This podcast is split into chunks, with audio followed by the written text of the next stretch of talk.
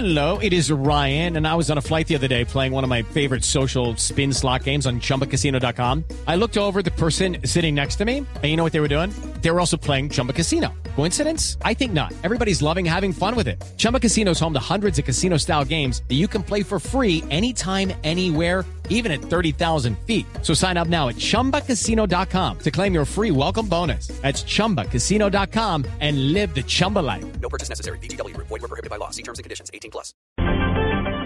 Dos de la tarde, 30 minutos. Aquí están las noticias. La Judicatura llamó a versión libre a Rodrigo Escobar Gil y al abogado Víctor Pacheco, implicados en el escándalo del magistrado Jorge Pretenta.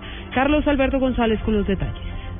Así es, pues a versión libre fueron citados el abogado Héctor Pacheco y el exmagistrado Rodrigo Escobar Gil por la sala disciplinaria del Consejo de la Judicatura, la seccional en Bogotá. El magistrado Alberto Vergara, el presidente de la sala disciplinaria, recalcó que ante la difícil situación, ante todo este escándalo que ha sacudido a la Corte, se hace necesario cumplir con estas diligencias. Simplemente se va a averiguar, se le va a, re- a recibir versión libre a los dos profesionales y luego después el despacho entra a decretar unas pruebas y a medida que se vaya desarrollando esa, esa parte probatoria, se califica la investigación y luego después si se abre investigación, si se prueba pliego de cargo, pues se convoca un juicio y si no, pues se termina la investigación, si no hay mérito suficiente para abrir investigación o formular pliego de cargo. La audiencia se va a realizar el próximo 24 de marzo a las 8 de la mañana. Carlos Alberto González, Blue Radio. Por otra parte, el Gobierno Nacional ha asegurado que no es suficiente que el expresidente de la Corte Constitucional, Jorge Pretelt, se aparte de su cargo. Insisten en que debe renunciar Juan Felipe Solano con las noticias desde Ibagué.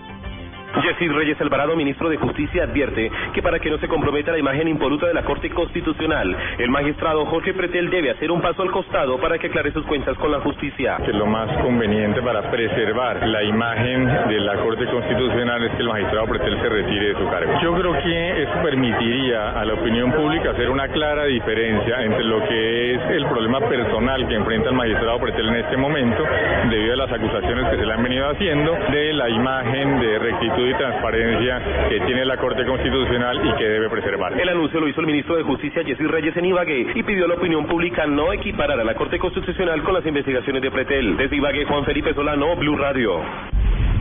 Y la noticia sigue siendo la reunión de esta mañana entre el presidente Juan Manuel Santos y el procurador general Alejandro Ordóñez. El jefe del Ministerio Público le reiteró al presidente Santos que no se puede firmar la impunidad con las FARC. Julián Calderón.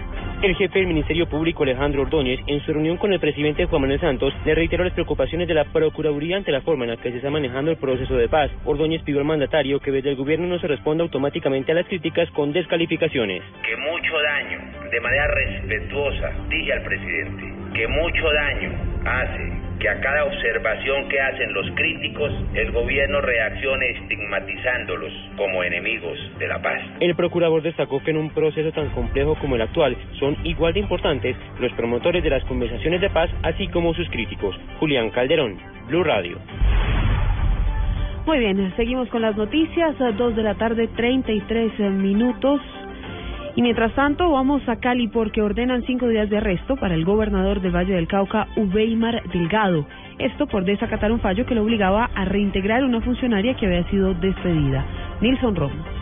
La orden de arresto la profirió la juez cuarta de ejecución de penas por el desacato a dos acciones judiciales que obligan a reintegrar a sus funciones a la jefa de control interno. La exfuncionaria Esperanza González aseguró que la jueza compulsó copias a la fiscalía para que investigue al gobernador Ubeimar Delgado por el presunto fraude de resolución judicial. Este desacato sancionan con arresto al señor gobernador de cinco días y una multa que él tiene que pagar. Pero no obsta eso tiene que cumplir y tiene que reintegrarme de nuevo. Pero lo más peligroso es el proceso penal que por fraude a resolución judicial porque habían dos órdenes judiciales. Una del Tribunal Contencioso Administrativo y otra de la juez de tutela donde confirmaba todos esos derechos que se me protegía. La exfuncionaria asegura que la medida no tiene recurso de apelación, por lo que el gobernador deberá ser arrestado en las próximas horas. Desde Cali, Nilson Romo Portilla, Blue Radio. Y desde el gobierno hay satisfacción por esta reunión de esta mañana entre el presidente Santos y el procurador Alejandro Ordóñez. Simón Salazar.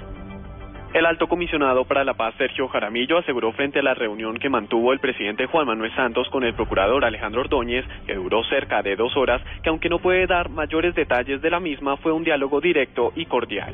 No puedo, por ustedes imaginan, entrar en ningún detalle sobre qué se habló, pero sí puedo decir que se desarrolló de la manera más franca, directa, pero también respetuosa y cordial, y que creo que todos quedamos muy satisfechos con los resultados. Dijo que el proceso de paz no lo hace únicamente el gobierno y las FARC, sino que debe tener en cuenta todos los sectores y por eso se le da tanto valor a esta reunión entre el mandatario y el jefe del Ministerio Público. Simón Salazar, Blue Radio.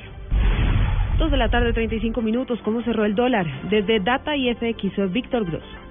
Buenas tardes. El dólar finaliza esta semana con uno de los ascensos más fuertes de este año 2015. Hoy subió en promedio, se disparó en promedio 52 pesos y culminó operaciones en 2.670 pesos, es decir, que ya está a tan solo 30 pesos de distancia de la barrera de los 2.700 pesos. El dólar en nuestro país vuelve a dispararse debido al fuerte descenso que están presentando a esta hora de la tarde los precios internacionales del petróleo, que caen más de un 4% porque la Agencia Internacional de Energía advirtió que el sobreabastecimiento, las existencias de petróleo son tan altas que pronto, por ejemplo, en Estados Unidos no habrá capacidad para almacenarlas. Por último, les comento que el dólar tuvo una valorización tan fuerte en la jornada de hoy que alcanzó a negociarse en los precios más altos desde el 14 de julio del año 2004, es decir, que se estuvo moviendo en los precios más altos en casi 11 años. Luego de este movimiento alcista, tendremos el próximo lunes en el país una tasa representativa del mercado muy cercana a los 2.662 pesos.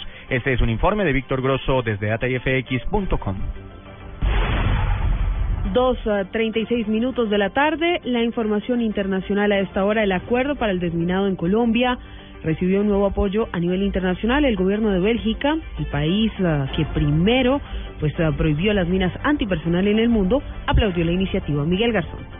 El ministro belga de Asuntos Exteriores, Didier Reinders, expresó la satisfacción de su país ante el acuerdo alcanzado por el gobierno colombiano y las FARC para el desminado de tierras y alabó el sentido de responsabilidad de ambas partes. El viceprimer ministro y además canciller afirmó en un comunicado que el proyecto piloto de desminado conjunto constituye un paso importante en el proceso de paz según Bélgica, más de 11.000 colombianos, entre ellos más de 1.000 niños, fueron víctimas de minas y otros artefactos explosivos presentes en más del 60% de municipios. Bélgica, el primer país del mundo en prohibir las minas antipersona, preside la decimocuarta Asamblea de los Estados partes de la Convención de Ottawa, la cual prohíbe este tipo de armamento.